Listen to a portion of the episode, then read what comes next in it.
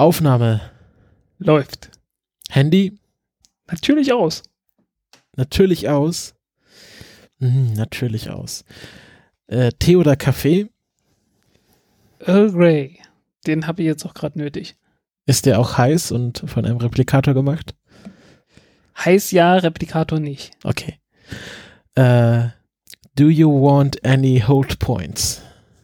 I never want to hold again. 12, 11, 10, 9. Ignition sequence starts. 6, 5, 4, 3, 2, 1, 0. All engine running. Liftoff. We have a liftoff.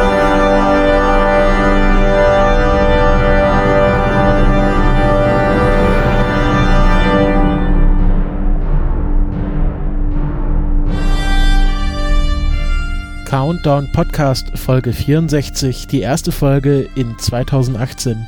Ich begrüße bei mir den Frank. Hallo Frank. Hallo Christopher. Mensch, was ein Stress heute. Was ein Stress. Also, wie ist erste Folge 2018 ist schon der 24. Januar. Wir waren ein bisschen in, in, in äh, Neujahrspause, so nenne ich es mal. Ich äh, lag hauptsächlich an mir da ich äh, verreist war die letzten drei Wochen, hauptsächlich in äh, Potsdam und Berlin, war auch in wissenschaftlicher, historischer Mission unterwegs und äh, bin jetzt wieder da und es wurde auch schon in den Kommentaren angesprochen, ähm, dass wir so zum Ende des Jahres hin 2017 etwas unregelmäßig wurden und äh, unser Neujahrsvorsatz, äh, so nennen wir es mal, ist, dass wir dieses Jahr wieder unseren schönen Zwei-Wochen-Rhythmus einhalten werden. Also, dass wir in etwa alle zwei Wochen, äh, ja, ich würde mal sagen, so zur Mitte, Ende der Woche hin veröffentlichen.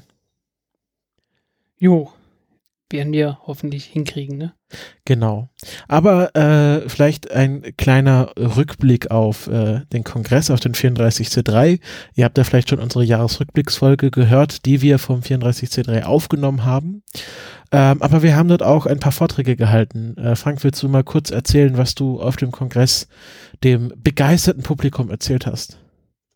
Das begeisterte Publikum, das man auf der Live-Aufzeichnung natürlich nicht sieht, weil es hinter der Kamera ist und es ist riesig. Ihr werdet gar nicht glauben, wie groß das war. ähm, ja, die, die Open Infrastructure Stage dort war ähm, gemütlich. Nennen wir es mal so. Vortrag im Wohnzimmer oder so. ja, es gibt ja so, es gibt ja so Hauskreise manchmal.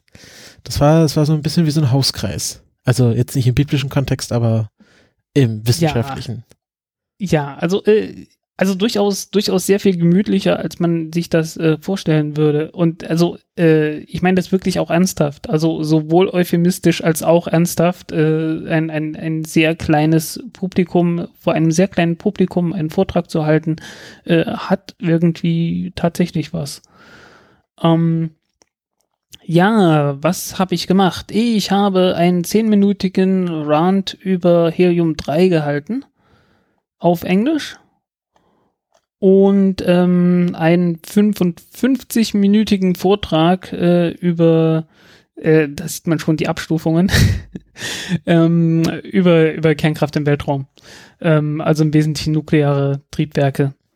Ähm, die deutsche Version davon kann man sich mehr oder minder anhören auf damals TM, sobald die nächste Folge raus ist. Ich glaube, der Ajovo bringt die Folgen so im Monatsrhythmus ungefähr raus, äh, aber auch nicht unbedingt in, in Sequenz, also irgendwann kommt das. Okay. Ähm, und ich habe dann noch einen äh, halbstündigen Vortrag gehalten äh, über New Space und äh, so mal meine Einschätzung dazu abgegeben, was äh, gut ist und was eher weniger gut ist. Ähm, ja, und es war tatsächlich auch mein erster, so nennen wir mal, Vortrag, den ich hier gehalten habe. Dafür fand ich ihn äh, gar nicht mal so schlecht. Äh, Ehrlich gesagt noch nicht gesehen. Ich habe es noch nicht mal geschafft, mir methodisch inkorrekt anzuschauen. Also ich habe auch noch nichts geschafft. Ich war ja bei deinem Atomkraftvortrag tatsächlich äh, im Publikum. Äh, deinen zehnminütigen Rand werde ich mir noch mal in einer ruhigen Minute äh, genüsslich reinziehen. Äh, ja, ich finde es etwas schlecht, dass die, dass die meinen Disclaimer am Anfang irgendwie rausgeschnitten haben, äh, dass ich doch sehr gestresst bin, weil äh, irgendwie kurz danach bin ich halt noch äh, zu damals DM gegangen und man hat halt nur eine Stunde in dem Slot Zeit dann dafür, so heißen, das war wirklich alles kritisch und ich habe sowieso den ganzen Tag über Stress gehabt an dem Tag äh, weil da war ja noch diese ganze Deutschlandfunk-Geschichte und so. Ja, oh ja, also ich, du hast dir da ja. Arbeit aufgeladen, diesen Kongress, das glaubt mir ja nicht. Ja, ja, es ist echt.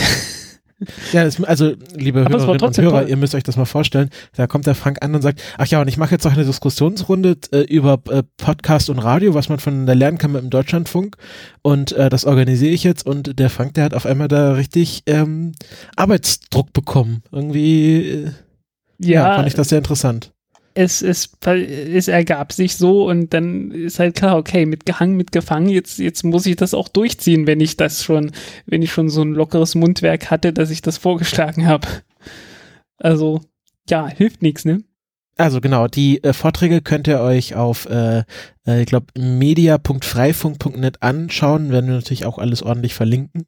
Ähm, da danken wir natürlich auch der Freifunk Assembly auf dem Kongress, dass sie dort alles äh, aufgebaut haben, uns die Technik äh, gestellt haben und äh, das einfach möglich gemacht haben, dass wir kleinen äh, Leute, der, der kleine Mann auf der Straße auch mal einen Vortrag halten darf und nicht nur die, äh, die Rockstars der Wissenschaft.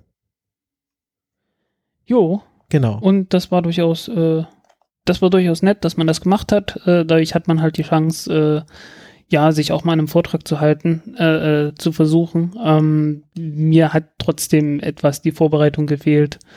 Äh, lag sicherlich auch daran, dass man dann halt sich so sagt, naja gut, allzu groß wird das Publikum nicht sein, das ist nicht ganz so wichtig. Ähm, ja, hätte man besser machen können. Das war unser kleiner Kongressrückblick äh, und äh, wir kommen jetzt zum UnterstützerInnen Dank. Da haben wir natürlich unsere fleißigen Patreons, äh, die uns kräftig unterstützen.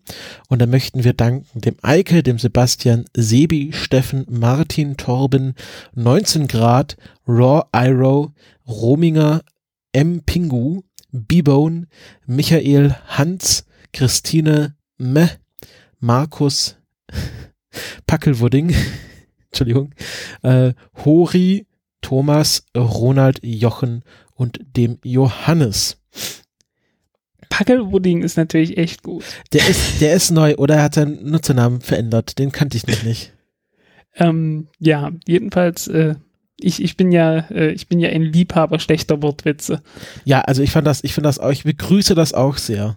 Und ähm, natürlich bedanken wir uns auch äh, bei unseren äh, LiberaPay äh, Förderinnen und Förder, Förderern, wie es dort heißt, äh, können wir leider nicht vorlesen, aber wir bekommen mittlerweile 12,91 Euro pro Woche, äh, was auf etwa 55 Euro im Monat hinausgeht.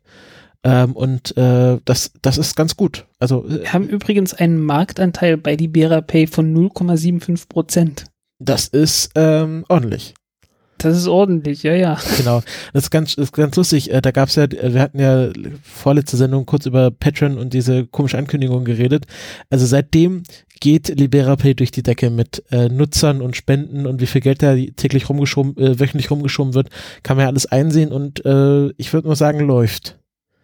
Ja, nicht ganz so gut wie beim Bitcoins, aber ich glaube, da läuft es auch eher schlechter. Ich glaube, bei Bitcoins ist gerade eher so, nee. ja. Genau. Äh, das, genau, wir haben auch noch über Pay PayPal äh, ein bisschen was reinbekommen. Das habe ich jetzt gerade nicht auf dem Schirm, aber auch alle Leuten, äh, die uns etwas über PayPal schicken, äh, sei Dank gegeben. Da kam besonders über Weihnachten einiges rein. So, so fünf Euro, zehn Euro, also so, so ein bisschen Weihnachtsgeld hatte ich das Gefühl, dass die Leute dann gedacht haben, ach, dann gebe ich meinem Lieblingsraumfahrt-Podcast äh, aus Tübingen und Berlin ähm, auch mal ein bisschen Geld ab. Also jo. dafür herzlichen Dank für das ganze Weihnachtsgeld, was wir bekommen haben. Und ein kurzer Gruß noch an das Planetarium, nee, was, Planetarium oder Sternwarte mehr so. Ah, warte, ich, ja genau, die E-Mail kam da auch noch rein. Ähm, ich glaube, ich habe die nicht mehr offen. Ähm, auf jeden Fall kam die Anfrage rein, ähm, ob man uns auch direkt Geld überweisen könnte. Also deine äh, E-Mail-Adresse steht ja schon.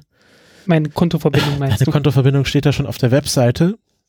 Also Genau. man kann dem Frank auch äh, direkt per SEPA-Überweisung Geld zukommen lassen. Äh, ich kann meine leider nicht veröffentlichen, weil das ein äh, Privatkonto ist und äh, man da ja keine, also keine Überweisung im großen Stil entgegennehmen kann. Aber wenn man mir eine SEPA-Überweisung äh, zukommen lassen möchte, einfach kurz anfragen. Meine DMs sind auch offen und meine E-Mail steht ja auch im Impressum. Ähm, so, so Peer-to-Peer kann ich da schon meine Kontoverbindung weitergeben. Wer das direkt Also machen möchte. meins ist ehrlich gesagt auch ein Privatkonto derzeit. Ach so. Und, äh, solange wie das nicht, solange wie das nicht überhand nimmt, äh, wird da sicherlich auch keiner was dagegen haben. Ja, ich hatte die Geschichte von Holger, aber ich denke mal, der, der hat auch wahrscheinlich wesentlich größere Spendenaufkommen, Genau. wo dann äh, äh, sind nicht mehr Einzelleute. ja, wo dann Fidor irgendwann mal sagte, mach doch mal bitte ein, ein Geschäftskonto auf. Und das geht bei mir zurzeit noch nicht wegen diversen familiären Verbindungen mit Familienversicherung und solche Sachen, dass ich äh, mich nicht selbstständig machen kann, also vor, vor dem Finanzamt her. Ah, okay. Das, das ist in einem Jahr eh vorbei, da werde ich 25, da werde ich überall rausgeworfen. Ähm, aber jetzt, äh, dieses Jahr kümmere ich mich noch nicht drum. Kann ich nachvollziehen. Genau. Bei PayPal zahlen wir ja auch oder werden ja keine Gebühren auch abgezogen bei uns. Also wir sind ja auch, wir gelten ja für PayPal auch als Privatleute. Und von dem her ist Mhm. PayPal auch gebührenfrei für uns. Also wenn ihr uns dort Kleinspenden zukommen lassen äh, wollt, äh, ist das noch sinnvoll. Irgendwann wird das wahrscheinlich auch PayPal zu bunt werden und die werden sagen, hier zahlt man Gebühren, aber zurzeit äh, geht das auch noch über PayPal.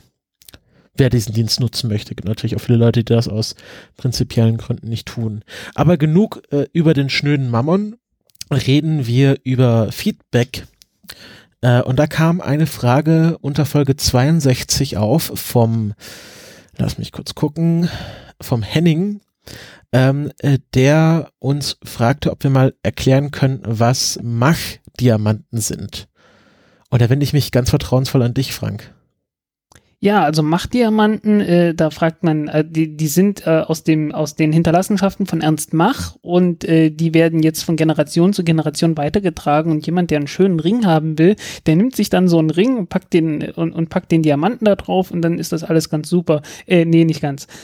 Ähm, Mach-Diamanten entstehen bei Düsentriebwerken und äh, auch bei Raketentriebwerken, weshalb man da hier doch richtig am Platze ist, ähm, wenn da hinten überschallschnelles äh, Zeugs rauskommt, äh, was ja eigentlich immer der Fall ist, und äh, das Ganze und die, die Düse dahinter überexpandiert ist. Das heißt, äh, wenn äh, praktisch der, der Druck der Abgase am Ende der Düse kleiner ist als der Außendruck der Luft. Da entsteht sowas überhaupt erstmal. Also das ist so, so unbedingte Voraussetzung.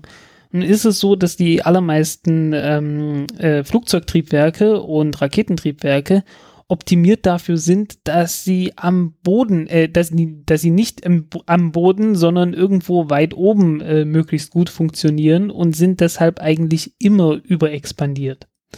Das heißt, äh, dass man am Boden äh, fast immer diese Machtdiamanten sehen wird. Ähm, was passiert da? Äh, ja, letztendlich ist es so, es kommt dieser, dieser äh, Strahl, da, der Abgasstrahl raus aus dem Triebwerk und wird äh, dadurch, dass der Luftdruck draußen eigentlich größer ist als in dem, in dem Abgasstrahl, äh, halt dann wieder zusammengeschnürt. Ähm, geht, äh, äh, aber ähm, wenn der, wenn der zusammengeschnürt wird sozusagen, ähm, dann bekommt er eine gewisse Geschwindigkeit nach innen rein. Also soll heißen, ähm, das Gas äh, wird ja vom, vom Luftdruck von außen nach innen gedrückt mit einer bestimmten Kraft, wird dabei beschleunigt und äh, schießt dabei ein bisschen übers Ziel hinaus, äh, so dass man dann halt eine gewisse Einschnürung hat. Und ähm, als nächstes äh, ist der Abgasstrahl dann wieder etwas zu dicht und äh, expandiert dann wieder und so weiter. Und dann hat man so eine, so eine wellenförmige, ja, so ein wellenförmiges Etwas, so dass man halt immer so leichte Knoten da drin hat in dem Abgasstrahl.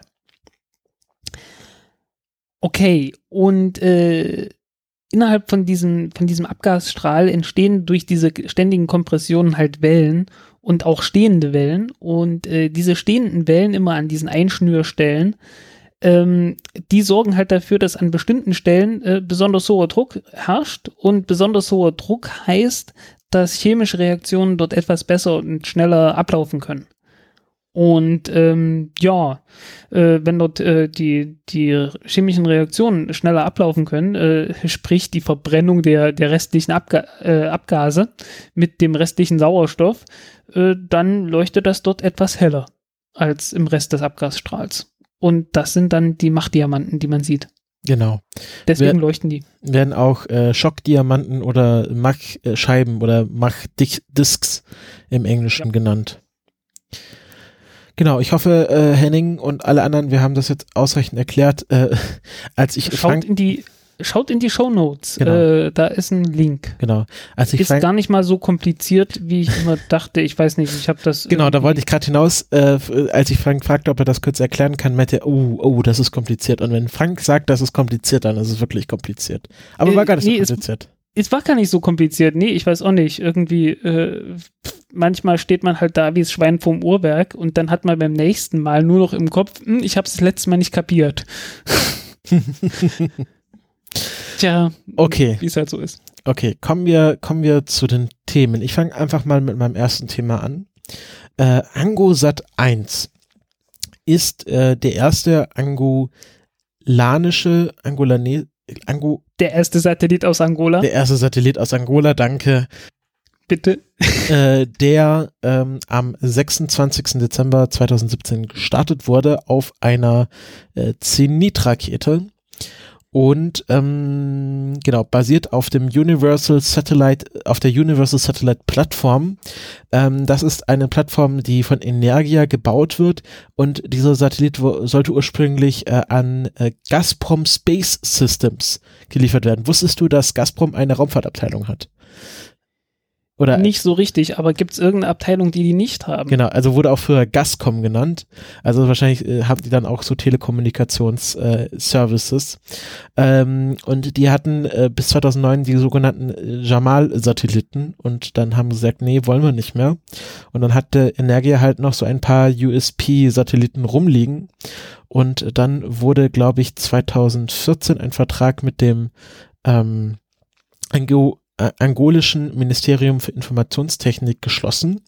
Ähm, das ist ein, dass sie einen Satellit haben wollen, der Bild- und Datendienste äh, für Angola und angrenzende afrikanische Staaten bereitstellt. Das wäre so etwa Kongo, ähm, Simbabwe ähm, und äh, andere Länder, also so Gabun, genau mittleres Südafrika, also so etwas unterhalb des Namibia. Äquators, genau. das fällt mir noch alles ein. Ich kann, ich kann einfach mal nachgucken eigentlich. Ich habe hier doch einen Globus stehen. Genau, ich habe es auch noch mal Verdammt. nachgeschaut, wo Sambia. genau, hey, Sambia. Botswana. Genau. Ähm, äh, übrigens, äh, seit, äh, ich glaube, der Bürgerkrieg ist auch noch so gar nicht so lange her. Die hatten ziemlich lange Bürgerkrieg, glaube bis 2007 oder so. Äh, kann sein. Also die, die sind ja erst in den 70er Jahren unabhängig von Portugal geworden. Genau, 75. Ja. Ja, genau. Ähm, und äh, da gab es schon von Anfang an Probleme mit Angosat 1, deswegen reden wir jetzt auch drüber. Äh, denn äh, am 27.12., also einen Tag nach Start, wurde äh, von Energia bekannt gegeben, dass sie äh, Kontakt äh, verloren haben, also dass sie keine Telemetriedaten von äh, vom Satelliten empfangen. Aber schon einen Tag darauf, also am 28.12., hieß es dann, ja, wir, wir stehen wieder in Kontakt mit dem Satelliten und alles ist in Ordnung. Und äh, das war jetzt auch, also war jetzt äh, einfach auch keine neuen Nachrichten bis zum 15. Januar, äh, wo es eine Pressemitteilung gab, dass anscheinend äh, einzelne Komponenten des Satelliten nicht richtig mit äh, Strom versorgt werden und äh, dass der Satellit sich zurzeit in einem Safe Mode befindet, also äh, alle nicht essentiellen Komponenten des Satelliten wurden abgeschaltet. Ähm, und der Satellit driftet auch, ist ja auf dem Weg in den geostationären Orbit und driftet so Richtung Westen weg, also von, von einer Erdbeobachtungsposition aus. Und man verliert bald den Kontakt äh, mit dem Kontrollzentrum in Koroljew und äh, deswegen macht man jetzt erstmal nicht viel mit dem Satelliten, weil wenn man jetzt anfängt, den Satelliten irgendwie rumzuschubsen und dann erstmal für zwei Monate den Kontakt verliert, dann kann der Satellit danach irgendwo sein. Aber nur nicht da, wo man ihn erwartet. Jo. Deswegen ähm, lässt man ihn jetzt erstmal in dem Safe Mode und äh, will dann weitere Tests äh, Mitte April durchführen, wenn er dann wieder im, in der Reichweite von äh, Korolev ist. Und äh, das Interessante ist, dass äh, schon am 5. Januar der äh, russische äh, ähm, Botschafter äh, in Angola bekannt gegeben hat, dass der Satellit einwandfrei funktioniert und alle Dienste hervorragend ähm, ausführt und auch Wann war der Start? äh, 26.12. Also okay. Wieso? Passt ja. Ich hatte schon gedacht vor dem Start.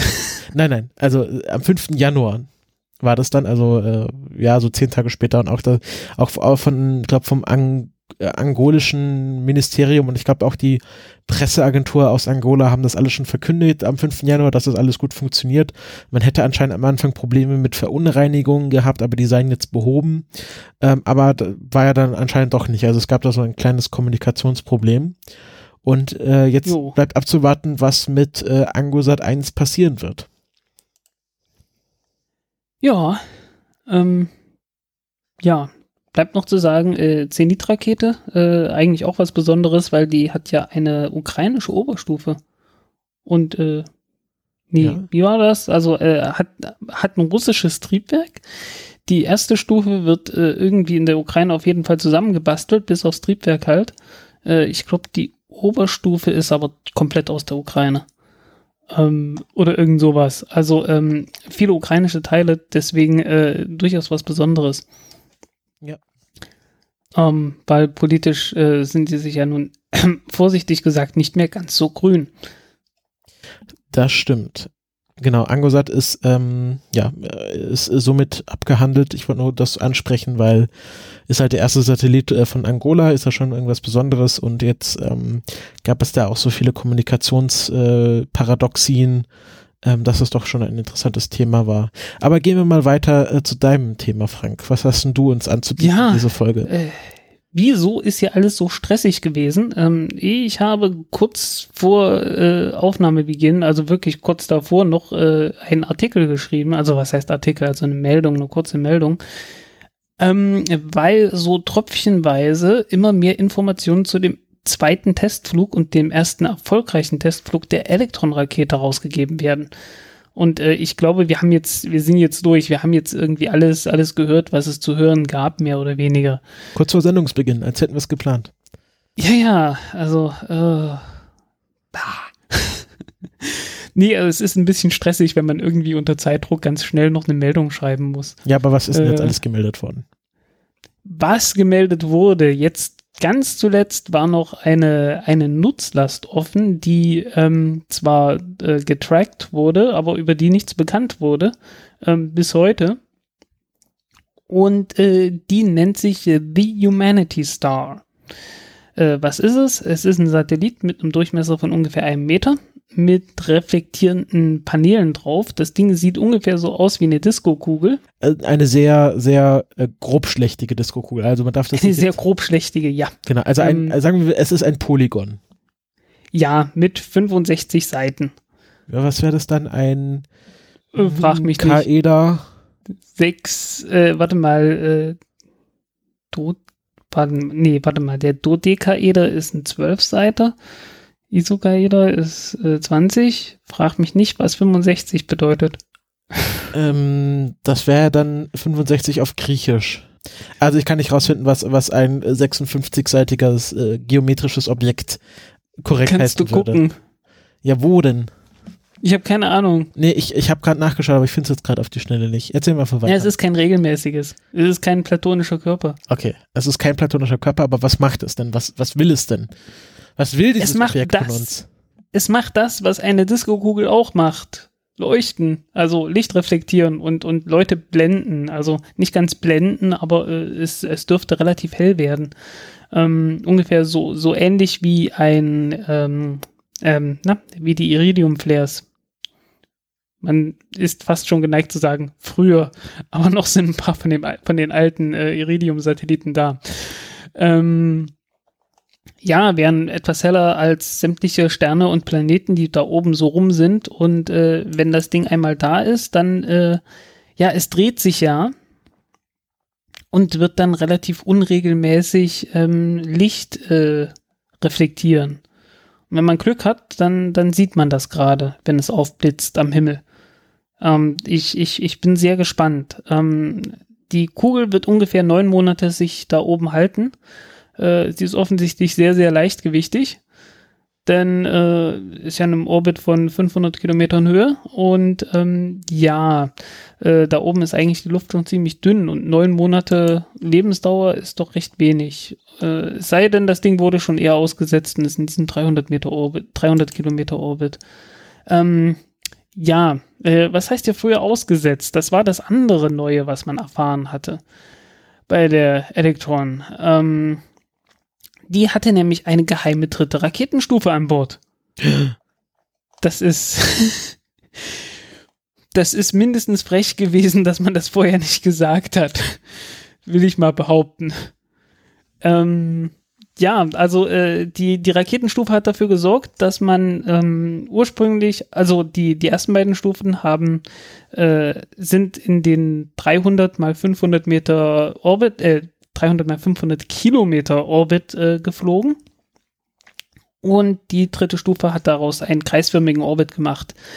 Ähm, ist nötig, weil die Satelliten, die die Rakete so im Allgemeinen aussetzen wird, weil es ja eine sehr, sehr, die Electron ist ja eine sehr kleine äh, Rakete und äh, setzt meistens sowas wie CubeSats aus, die keine aktiven Antriebe haben äh, die können dann nicht von alleine in äh, den, den Orbit zirkularisieren, so heißen, äh, die brauchen ein bisschen Hilfe und diese Hilfe stellt halt diese dritte Stufe zur Verfügung und die hat das halt gemacht. Also die sind jetzt in einem 500 äh, Kilometer Orbit, der kreisförmig ist. Ähm, ja, Inklination 83 Grad, also irgend so ein polares Ding.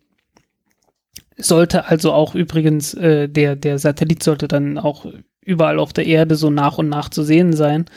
Ähm, alles eine Timing-Frage, äh, weil man sieht den Satelliten natürlich nur in der Dämmerung. Also es muss ja, es muss ja Licht da sein, ähm, den der Satellit reflektieren, äh, dass der Satellit reflektieren kann. Und gleichzeitig muss es dunkel sein, sodass man das Ding dann auch sieht am Himmel. Ähm, alles nicht so leicht, aber äh, es sollte eigentlich jeder irgendwas abbekommen. Ja, also sie machen ja das vollmundige Versprechen, dass jeder äh, von, äh, von jedem Punkt der Erde der Satellit äh, zu sehen ist, wahrscheinlich also mindestens einmal.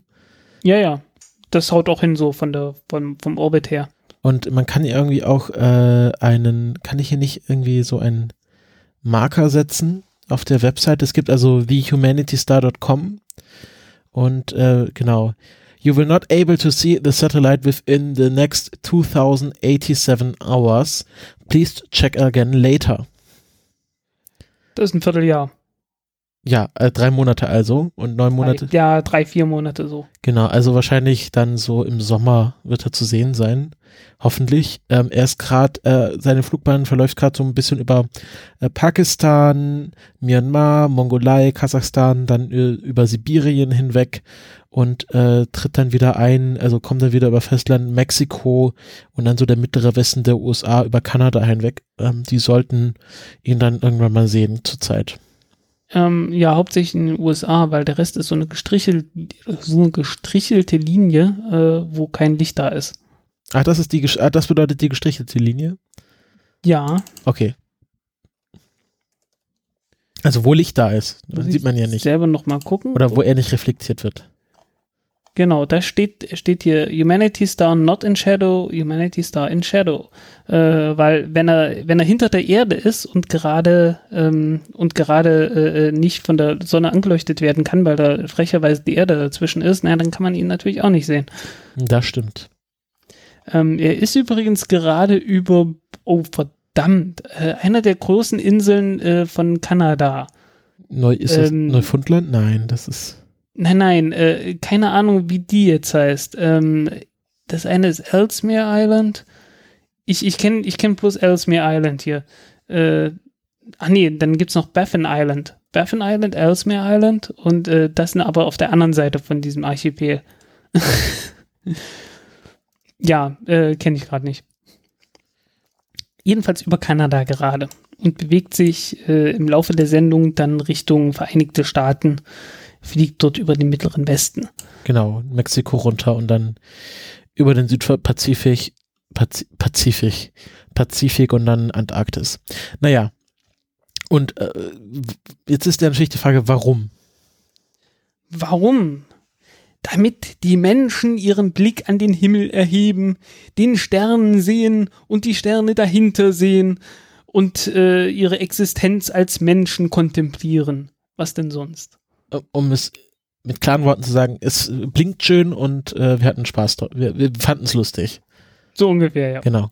Also äh, nicht nur nicht nur reiche Millionäre mit äh, roten Autos können lustige Sachen ins All schießen, wo ich ja also das wesentlich charmanter finde als diesen ollen Tesla, muss ich ja ehrlich sein.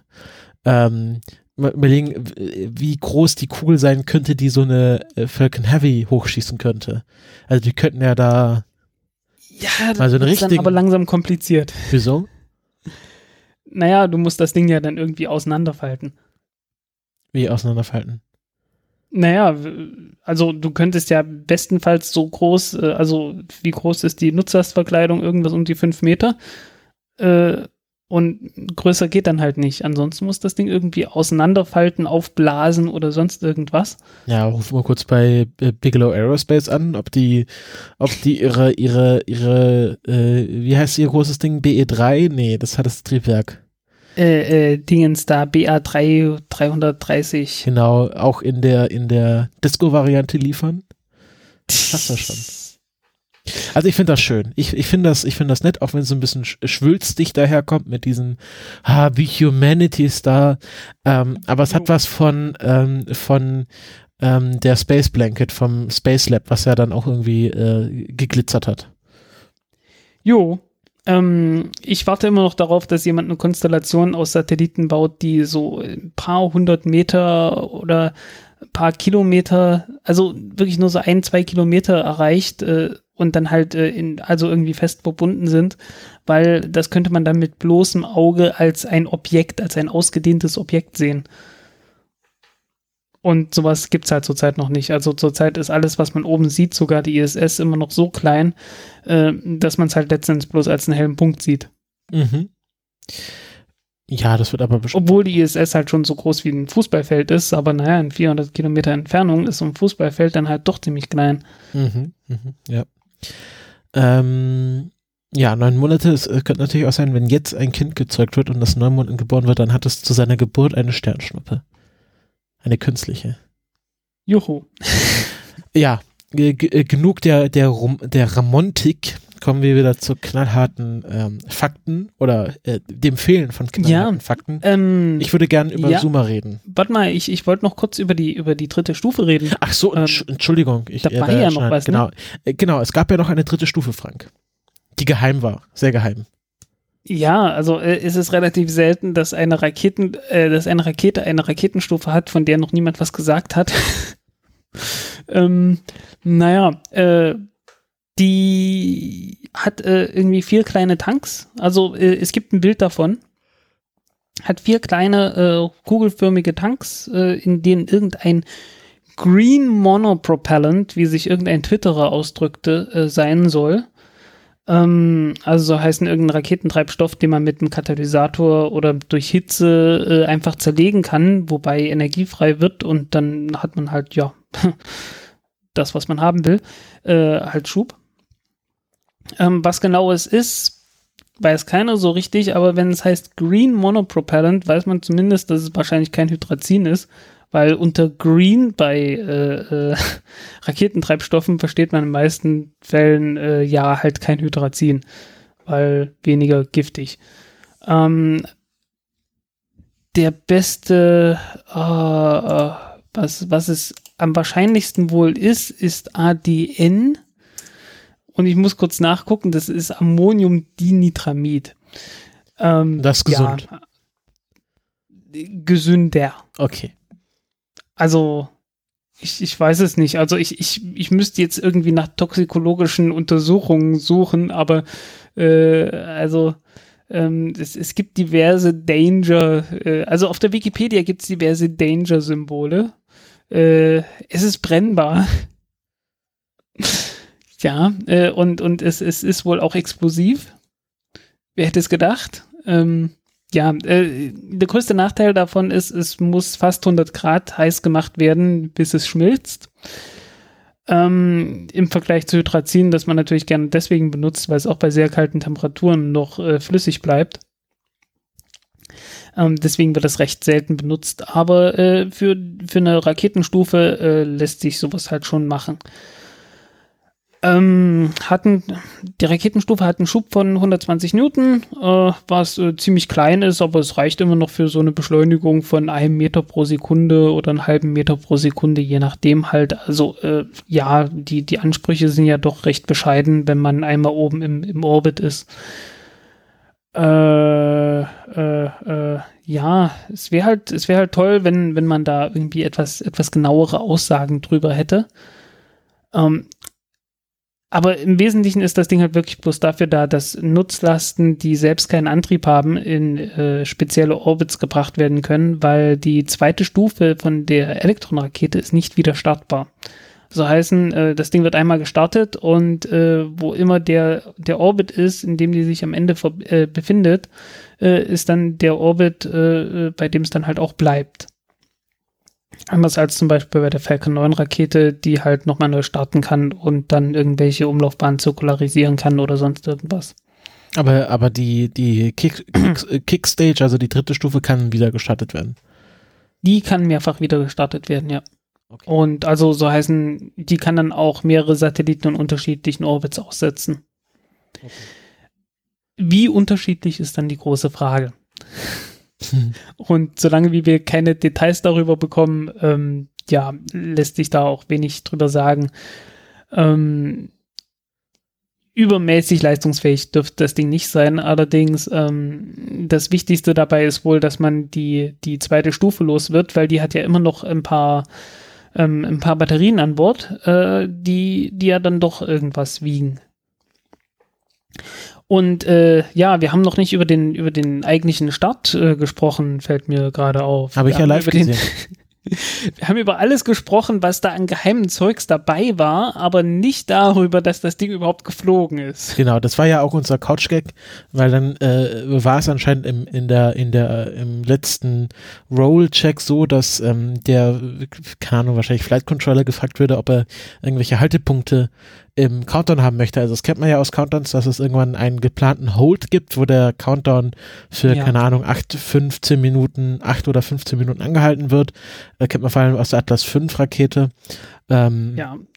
Wo es also so die eine Art auch, Pufferzeit. Die hatten zwischendurch auch so klassische Probleme gehabt. Also ich glaube, das erste Problem, was sie jetzt im Januar hatten, äh, nee, nicht im Januar, das war noch im Dezember, glaube ich, äh, wo es einfach zu warm war und der und der äh, Start dann irgendwie eine Sekunde nach Zündung der Triebwerke abgebrochen wurde.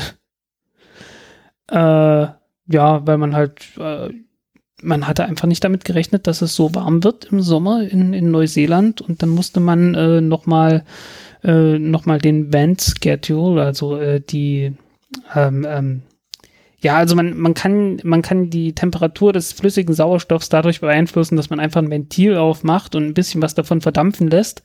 Äh, die Verdampfungswärme geht dann weg und dann kühlt sich das Zeug wieder ab. Da muss man bloß wieder äh, frischen Sauerstoff nachfüllen. Und äh, wenn man das, äh, wenn man das macht, dann bleibt die Temperatur irgendwo konstant. Äh, wenn man das nicht macht, dann steigt die Temperatur irgendwann. Und äh, weil man nicht damit gerechnet hatte, dass es so warm wird, hat man das nicht getan und dann beim Start plötzlich festgestellt, oh hoppla, wir haben gar nicht, äh, wir haben, wir haben den, den Sauerstoff nicht auf der richtigen Temperatur. Und hat es dann abgebrochen und dann hieß es, äh, ja, irgendwie Weihnachten wird nichts mehr, glaube ich. Ich hoffe, das war alles vor Weihnachten. Das ist äh, alles etwas stressig gewesen in, äh, seit, äh, seit dem Kongress und so. Man hatte dann jedenfalls nochmal ein Problem gehabt, nämlich, dass irgendwelche, äh, irgendwelche Boote in der Sperrzone waren. Und irgendwann waren die Leute dann ziemlich gestresst. Und dann kam es zu der berühmten Aussage. Genau, dass, dass er gefragt wird, ob er welche, irgendwelche weiteren Holdpunkte haben möchte. Und dann meinte er nur etwas resigniert, I never want to hold again. Und äh, ja. die Rakete flog dann auch, ohne Hold. Genau, sie flog und äh, kurz danach gab es dann T-Shirts mit genau diesem Spruch. Als hätten sie es geplant. Für 48 Stunden. Genau, und nur nach Neuseeland, USA und Kanada. Äh, Neuseeland, USA, Kanada, ich glaube auch Großbritannien. Ja, das kann sein, aber jedenfalls nicht nach Nee, Australien war es noch. Jedenfalls nicht nach Deutschland. Ja, leider nicht. Also ich habe auch sofort nachgeguckt, äh, weil der Spruch ist dann doch ziemlich cool. Ja. Ähm, was hast du Elektronrakete? Ähm, ich habe mal nachgerechnet, wie viel Leistung die hat. Ja. Also die, die Treibstoffpumpen, die sind ja, also die, die Triebwerke von der Elektron werden ja äh, elektrisch betrieben. Und mir ist jetzt klar geworden, äh, die Leistungsangabe der Treibstoffpumpen äh, beziehen sich auf äh, jeweils eine Treibstoffpumpe, von der jedes Triebwerk zwei hat. Ähm, aus irgendwelchen Gründen war mir das früher nicht klar. Und äh, davon, also von den Triebwerken hat natürlich die erste Stufe neun Triebwerke. Und äh, ja, jede Pumpe hat, 7, hat 37 Kilowatt Leistung, zusammen sind 666. Und äh, ja, das ist dann so die Größenordnung, äh, womit man eigentlich sowas wie Rennautos betreibt. Also äh, im Vergleich mal zur Formel E, das, sind, das ist mehr als die dreifache Leistung von dem, was so ein Formel E-Auto hat. Äh, alleine um die Treibstoffpumpen für so eine kleine Rakete, was so die kleinste gängige Rakete äh, überhaupt ist, zu betreiben. Und äh, ja, bei größeren Raketen, ja, da kommen dann Leistungen natürlich zustande. Also das RD-170 Triebwerk äh, zum Beispiel hat 170 Megawatt äh, an Pumpleistung dahinter. Äh, das ist dann schon so die Größenordnung von Großkraftwerk fast. Mhm. Ja, sehr schön. Ähm, und äh, wann soll jetzt der dritte Teststart kommen? Das weiß man noch nicht. Das ist kein Teststart mehr dann. Ja, Also genau. die, sind, ja, die ja. sagen, äh, Es war ja so, dass in dem Interview meinte der Rocket Labs Chef, dass wenn die zwei Tests erfolgreich verlaufen, dass sie dann den dritten canceln und dann gleich quasi ins offizielle Business einsteigen. Das ist jetzt schon so beschlossene Sache, dass der dritte Teststart kein Test mehr ist. Soweit ich weiß schon. Äh, ich glaube, da war was im Februar. Ich habe es jetzt gerade nicht mehr im Kopf, wo ich das her hatte. Ja, okay. Werden wir ja dann sehen. Ja, äh, auf jeden Fall sind es, glaube ich, 14 Satelliten. 14 oder 16? Die jetzt Ähm, ausgesetzt wurden. Ja, genau, da waren ja auch nee, ein paar. die beim nächsten Mal. Die Ah, beim okay. nächsten Mal ausgesetzt werden. ja, auf der und- jetzt auf Still Testing war ja, glaube ich, wieder was von Planet Labs dabei. Also ein paar DARF-Satelliten Und zwei Lemur-Satelliten von Spire. Von Spire, genau. Äh, auch eine witzige Sache. Also die sind eigentlich für, für Kommunikation mit Schiffen gedacht. Aber irgendwie werten die die GPS-Signale aus und können dann irgendwie so Zeugs wie Luftdruck, Luftfeuchtigkeit und sowas Ja, ich glaube, darüber haben wir mal geredet. Ja. Ja, sehr interessant. Ähm, gut, kommen wir äh, zu meinem nächsten Thema. Zuma. Das ist ja auch so eine Geschichte. Also, äh, Zuma ist eine geheime Nutzlast der US-Regierung, gebaut von Northrop Grumman, ähm, welche am 5. Januar war das so, 5., also Anfang Januar äh, von SpaceX auf einer Falcon 9 gestartet wurde. Und der Flug verlief auch so ganz gut. Rakete lief, landete wie eine Eins. Ähm, Nutzlast wurde ausgesetzt, aber das wurde natürlich nicht gezeigt. Und dann fingen die Probleme an. Denn dann kamen die ersten Gerüchte auf, ja, äh, die Nutzlast sei tot. Irgendwie, also wurde ausgesetzt, aber funktioniert nicht. Und ähm, dann wurden Repräsentanten des Repräsentantenhauses als äh, quasi Regierungsvertreter für solche Sachen unterrichtet, dass ja die Nutzlast äh, äh, ja tot im Weltraum war und dann äh, über dem Indischen Ozean wieder eingetreten ist. Und ähm, es gibt von keiner offiziellen Stelle irgendeine Bestätigung. Nur SpaceX hat verlautbaren lassen über äh, Gwynne Shotwell, also die zweite Chefin nach äh, Elon Musk, dass äh, SpaceX kein, keine Schuld an irgendeinem Fehler hatte. Also die Falcon 9 performte einwandfrei anscheinend und nachdem ja so eine Nutzlast ausgesetzt ist, äh, endet ja die Verantwortung von SpaceX bei solchen Sachen. Ähm, hatte, aber ich weiß nicht, ob ich es wiederfinde, aber es gab jetzt eine, eine offizielle Aussage irgendwie von, oh, war es das Militär? Ich glaube, es, es kam auf jeden Fall von der Militärseite, ähm, die praktisch gesagt haben, äh, ja, wir untersuchen keine weiteren Probleme bei, äh, bei SpaceX. Genau, weil äh, es, ich glaube, es war schon von Anfang an offensichtlich, dass SpaceX daran keine Schuld trug. Ja, äh, ich weiß auch nicht mehr, ich, ich finde es nicht mehr. Das war heute irgendwie, es ist bloß bei mir vorbeigeflogen und ich habe es wohl nicht retweetet, so dass ich es nicht mehr wiederfinde.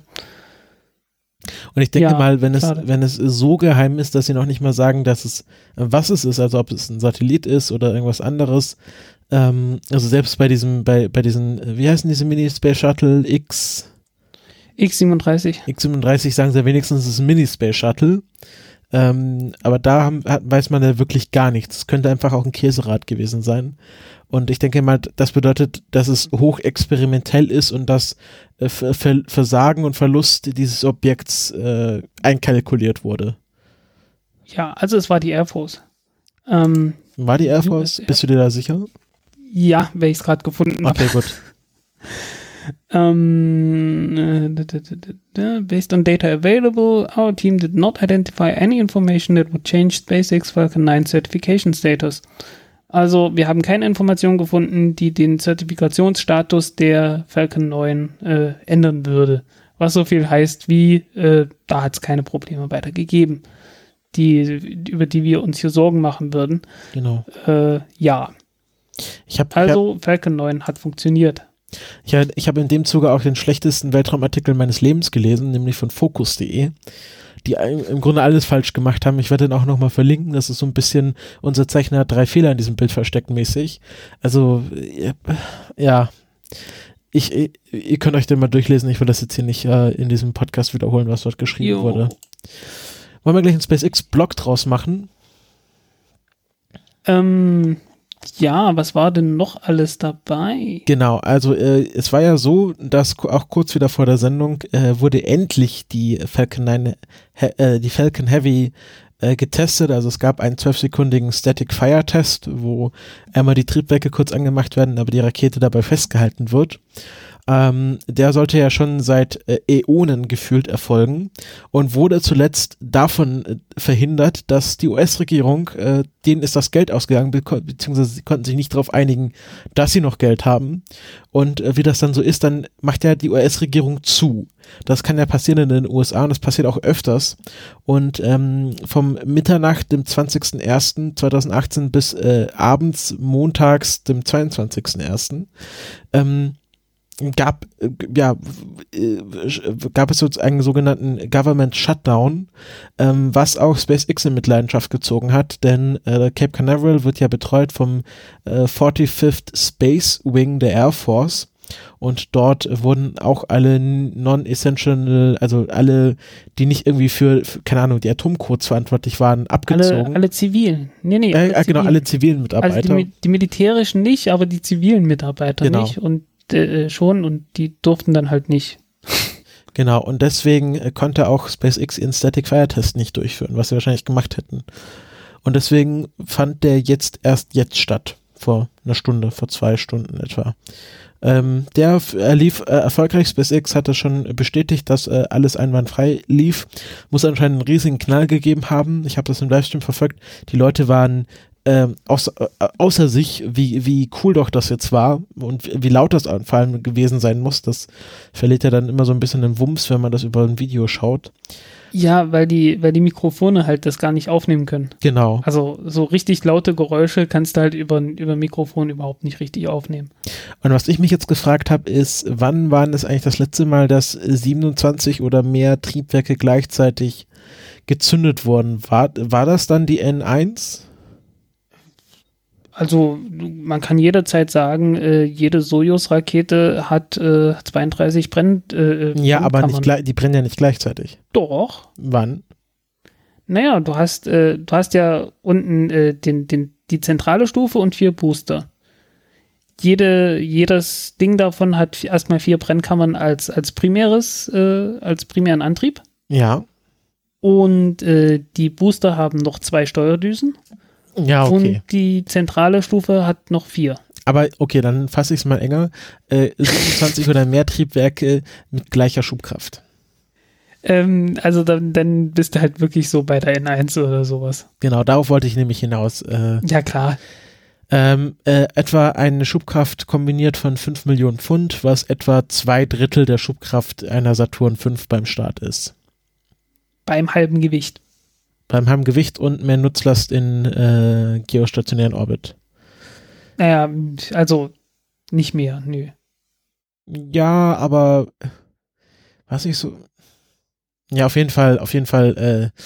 Äh, ähm, auf jeden Fall mehr als alle anderen. genau. Ähm, und äh, ja, das war erfolgreich und ähm, anscheinend ist äh, die dann jetzt die Zeitspanne für den Start äh, äh, etwas grob gefasst, man, man, man beließ es bei in a week or so, also in etwa einer Woche wollen sie dann. Ja, ich hatte was den von, Start vom ersetzen. 6. Februar gehört. Ja, das könnte hinhauen. 6. Februar, das wäre jetzt, äh, ja, zwei Wochen etwa. Aber das ist jetzt bitte schön ein Gerücht, das ich in die Welt gesetzt habe, ja. Also nicht, also verlasst euch jetzt nicht drauf. Ja, aber es könnte hinhauen. Ähm, ja, wenn, wenn die US-Regierung davor nicht wieder zumacht. Ich glaube, sie sind jetzt auch erstmal, mh, also die haben sich nicht für lange geeinigt. Das kann jederzeit passieren, dass sie den Monat wieder für drei Tage zumachen. Ja, stimmt. Die hatten ja eigentlich bloß äh, so gesagt, ne, wie sagt man so schon auf Englisch, äh, kicking the can down the road. Genau. Also einfach gesagt, ja, okay, äh, für, für ein paar Wochen äh, geben wir euch mal noch eine Frist und dann, dann müssen wir uns aber hier geeinigt haben. Äh, bisschen Aufschub. Äh, aber es ist schon, es ist durchaus bedenklich, dass, äh, dass dann sowas wie SpaceX mal eben davon abhängt, dass die Regierung da keinen Scheiß baut. Ähm, das sind zum Beispiel Dinge, wo, wo äh, Rocket Labs mit der Electron keine Probleme hat, weil die haben in Maya ihren Mahia äh, ihren eigenen Weltraumbahnhof, vollkommen privat, äh, ohne, ohne Personal, das äh, dann irgendwie auf die Barrikaden geht oder so. Oder wo das, Noch wo die nicht. Regierung dann eingreifen kann und, und sagen kann, äh, nee, wir geben euch kein Geld mehr oder so. Das hat schon so seine Vorteile. Und äh, SpaceX will so es ja eigentlich auch haben, unten in Boca Chica in, äh, in Texas. Aber sind ja noch nicht ganz da. Also wird ja auch zurzeit nicht wirklich weitergebaut, aber ich glaube, das wird sich jetzt in nächster Zeit, äh, da, da wird sich der, der Fokus doch deutlich verändern. Genau. Ähm, ich, äh, wo wollen, wo will SpaceX ihren privaten Weltraumflughafen hinbauen? Äh, in Boca Chica, an der südlichsten Ecke von Texas. Genau, ja. Das war's zu SpaceX für diese Folge. Willst du mal wieder ein Thema machen, Frank? Ich habe jetzt so viel gesprochen. Es gibt ein Röntgenteleskop auf der Internationalen Raumstation. Ähm, das nennt sich NICER. Äh, keine Ahnung, worauf sich das genau bezieht. Ist jedenfalls so ein Kühlschrank großes Teil, das allerdings 300 Kilo wiegt. Ähm, und äh, ja, damit kann man so Dinge machen wie Pulsare beobachten. Das hat man auch getan. Und ähm, Pulsare sind ja äh, extrem regelmäßige Dinge, weil äh, eigentlich sind das Neutronensterne, die sich halt um sich selbst drehen, ähm, so alle paar Millisekunden. Äh, das, sind, das sind riesengroße Dinge, sollte man dazu sagen. Sie sind schwerer als unsere Sonne, aber ungefähr so groß wie die Erde, glaube ich. Oder noch kleiner.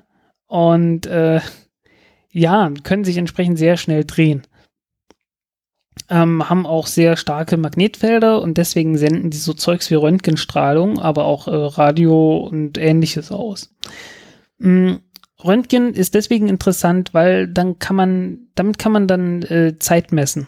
Und zwar ziemlich kompakt Zeit messen. Äh, für, um, um so ein Pulsar im Radiobereich aufzufangen, braucht man eine ziemlich große Antenne. Äh, bei Röntgen nicht unbedingt.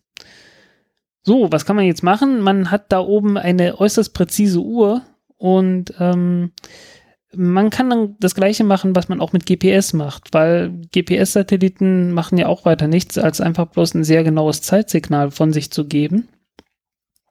Und damit kann man dann seine Position bestimmen. Ähm, in dem Fall hat man sich ein bisschen einfacher gemacht. Äh, man hat nämlich nur einen Pulsar angeschaut und hat damit halt ein ein einziges äh, Zeitsignal gehabt und äh, dann so ein bisschen geschummelt und gesagt, na ja, wir wissen ja, auf welchem Orbit sich die ISS gerade befindet. Und äh, wenn wir jetzt nur das Zeitsignal von dem Pulsar haben, dann können wir ungefähr, dann können wir äh, einfach nur genau sagen, auf welchem, äh, auf welchem Abschnitt von dieser Bahn sich äh, die ISS gerade befindet und kann dann so ein bisschen hin und her schummeln und sagen, ja, wir haben ähm, mithilfe des Pulsars die genaue Lage der ISS auf äh, fünf oder drei Meilen, weil es sind ja Amerikaner, also so fünf bis acht Kilometer genau bestimmt. Wenn man äh, mehrere solche Teleskope irgendwo hätte, dann kann man daraus auch äh, ein, ein richtiges, so GPS-artiges Ding bauen, mit dem man dann äh, tatsächlich seine eigene, äh, ja, seine eigene absolute Position im Weltraum bestimmen kann. Und äh, daran wird gearbeitet, äh, aber ja, also völlig, äh, völlig überflüssig war das Experiment insofern natürlich nicht, weil es zeigt schon mal, dass das Ganze mit einem geht. Wenn es mit einem geht, dann kann man das auch mit mehreren machen. Und ähm, der Rest ist dann Mathematik. Also, ähm, ja, wir hatten uns darüber auch schon mal irgendwann früher unterhalten, glaube ich, äh, dass man auf, auf dieser Grundlage halt letztendlich so ein, ein, ja, ein galaktisches GPS bauen kann. Also, dass man halt praktisch überall hinfliegen kann und damit seine Position auf ein paar Kilometer genau bestimmen kann. Äh, was äh, besonders für Raumsonden doch ziemlich interessant ist, weil die sind zurzeit zur Positionsbestimmung immer davon abhängig, dass sie ähm, Radiosignale von der Erde bekommen. Und umso weiter sie sich von der Erde entfernen, umso ungenauer wird das dann alles. Äh, also die Positionsbestimmung. Und ab einem bestimmten Punkt äh, wäre dann die, die Positionsbestimmung von äh, also mit Hilfe von diesen Pulsaren genauer als die Positionsbestimmung äh, mit Hilfe von irgendwelchen ähm, Radiosignalen von der Erde. Und äh, ja, also einfach eine, eine interessante Entwicklung. Äh, forschen die Chinesen da nicht, auch nicht gerade dran?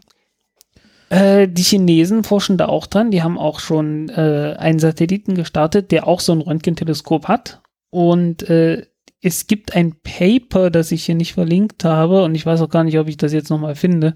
Ich hoffe das. Äh, frag nachher nochmal nach. Ähm, äh, in, dem, äh, in dem man praktisch beschrieben hat, ja, hier, wir haben die, die genaue Frequenz von äh, dem Pulsar im Krabbennebel Messier Objekt 1 gemessen.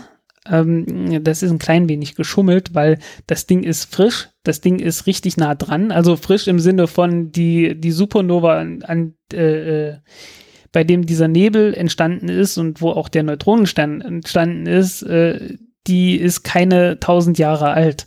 Also die wurde von Chinesen im Jahr 1054, wenn du mich lügen lässt, äh, ähm, aufgezeichnet. Und äh, also das ist noch ein sehr neues Ding und äh, strahlt entsprechend stark. Ich glaube tausendmal so hell wie alle anderen Pulsare. Ähm, aber sie haben zumindest schon mal das Prinzip gezeigt und wollen dann äh, dem nächsten neuen Satelliten starten, der äh, bessere Teleskope an Bord hat und dann äh, richtig, äh, also etwas genauer die, die Position dann wirklich bestimmen können. Okay. Ähm, Gehe ich recht in der Annahme, dass es besonders interessant ist für interplanetare Reisen? Genau, ja. Also Weil, ja, man, man braucht halt eine möglichst genaue Positionsbestimmung, um in irgendwelche Umlaufbahnen einschwenken zu können. Genau. Ähm, ja, für irgendwelche äh, äh, Swing-by-Manöver oder Aero-Braking, wobei man dann natürlich darauf angewiesen ist, dass man am Ende dann doch nochmal äh, einfach schaut, ja, wo ist man jetzt genau im Vergleich zum Planeten und dann äh, genau den richtigen Teil der Atmosphäre trifft. Weil so drei oder fünf Kilometer höher oder tiefer äh, ist dann manchmal doch kritisch bei der Atmosphäre. Ja, aber gerade wenn man so irgendwie so in der Mitte zwischen zwei Planeten ist und gar keine Relationspunkte hat, ist da vielleicht so ein Pulsar doch ganz praktisch. Ähm, ja, also nicht nur einer, man braucht mehrere Pulsare, von denen man dann, äh, ja, also ähm, es geht letzten Endes darum, wenn man sich auf einen Pulsar zubewegt, ähm, dann, dann verkürzen sich natürlich die Abstände zwischen den, zwischen den Pulsen, die kommen. Einfach, weil man, wenn man einfach den, den, den Lichtsignalen, den Röntgensignalen, die da von dem Pulsar kommen, äh, entgegenfliegt. Und damit verkürzt sich natürlich die Zeit dazwischen den einzelnen. Und damit kann man halt äh, seine, seine eigene Geschwindigkeit ähm, feststellen. Außerdem kann man dann noch die Winkel zwischen den einzelnen Pulsaren ausmessen, wenn man das dann unbedingt machen will. Ähm, jedenfalls kann man dadurch, dass man seine Geschwindigkeit äh, messen kann, ähm, äh, äh, halt, wenn man einmal, wenn man einmal einen Punkt hat, von dem man genau weiß, okay, an dem Punkt war ich mal, kann man von dort aus dann halt, kann man dann halt bestimmen, okay, ich bin jetzt 1000 Kilometer in die Richtung geflogen und dann bin ich 2000 Kilometer in die nächste Richtung geflogen und so weiter und so weiter. Und ja, kann dann auf die Art und Weise halt navigieren und seine, seine Position bestimmen. Wenn ich das jetzt noch alles richtig im Kopf hatte. es war halt äh, alles halt, wie gesagt, etwas stressig, weil ich habe kurz vor der Aufzeichnung äh, diesen, diesen Artikel über die Disco-Kugel äh, äh, zusammengebaut und äh, mich leider nicht ordentlich vorbereiten können, wie ich das wirklich vorhatte. Naja, ich glaube, die Hörer und Hörerinnen werden es uns verzeihen. Ich mach mal, äh, habe ich jetzt, genau, ich mache jetzt mal mein ähm, Thema Google Luna, wie ich es aufgeschrieben habe, Google Luna nix. Wortwitz. Der Google Luna X-Preis endet am 31. März 2018 und zwar ohne, dass ein, es einen Gewinner geben wird und ohne dass das Preisgeld von 30 Millionen US-Dollar ausgeschüttet wird. Ähm, denn da, die, äh, das, das, die, das Preiskomitee hat eine Pressemeldung rausgegeben, dass sie, nachdem sie sich sehr lange mit allen fünf Finalisten unterhalten haben, festgestellt haben, dass niemand bis zum 31. März eine Rakete Richtung Mond gestartet haben wird, wo eine Nutzlast drauf ist, die irgendwas mit Google Luna X zu tun hab, hat.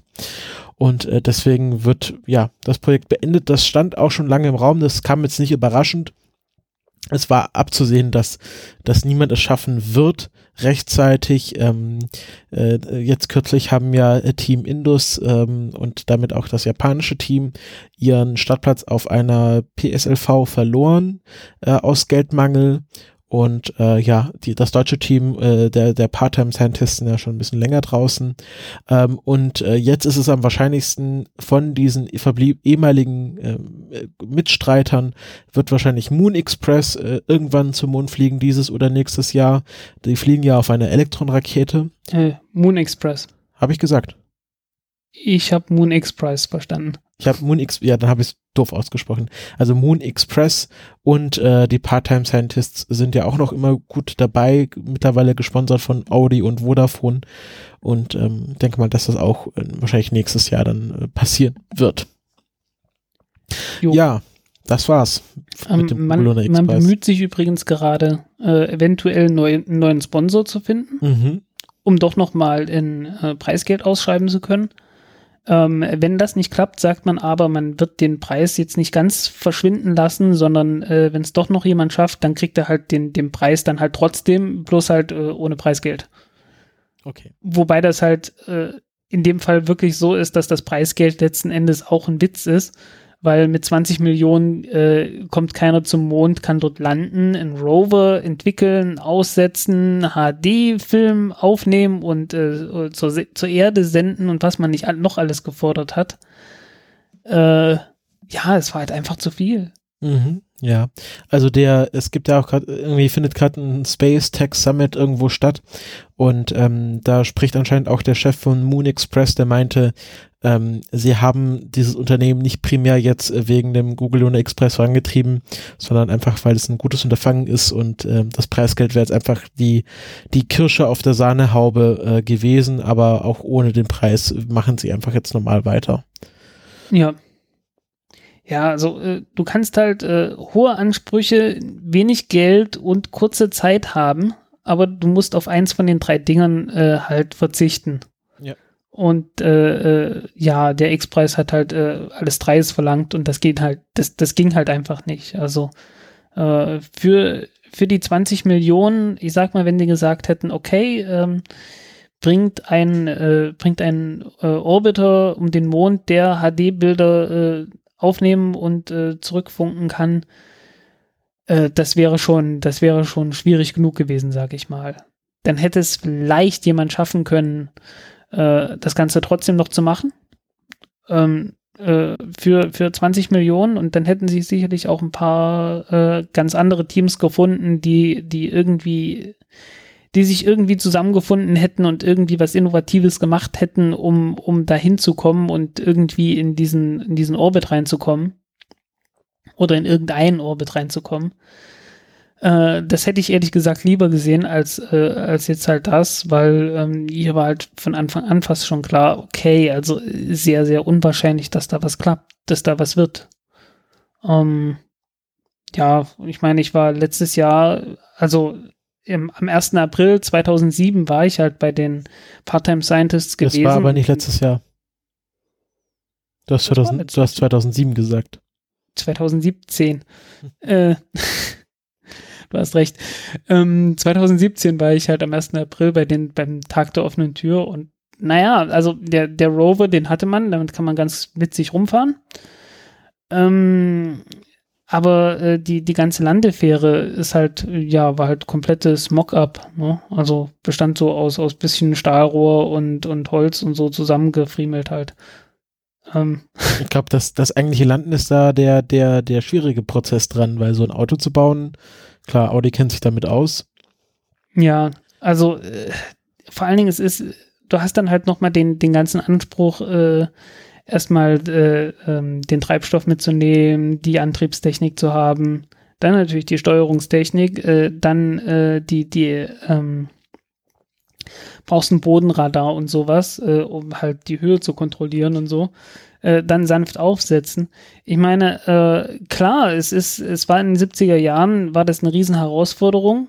Ähm, die ist heutzutage immer noch da. Und äh, es, es braucht keine 20 Milliarden mehr, aber es braucht halt mehr als 20 Millionen, um sowas zu machen. Ja. Okay. Wir berichten dann wieder darüber, wenn irgendjemand irgendwas tut. Und äh, ja, äh, viel wurde nicht hochgeschossen, aber es ist ja schon genug, sagen wir mal, Müll dort oben. Und du hast einen Artikel über Weltraummüll geschrieben, Frank. Goldene Überleitungsbrücken. Ja, da sind schon wieder mal, da sind schon wieder mal Chinesen schuld. Ah, die Chinesen. Ah, die bauen irgendwie einen Weltraumlaser für Müll oder so.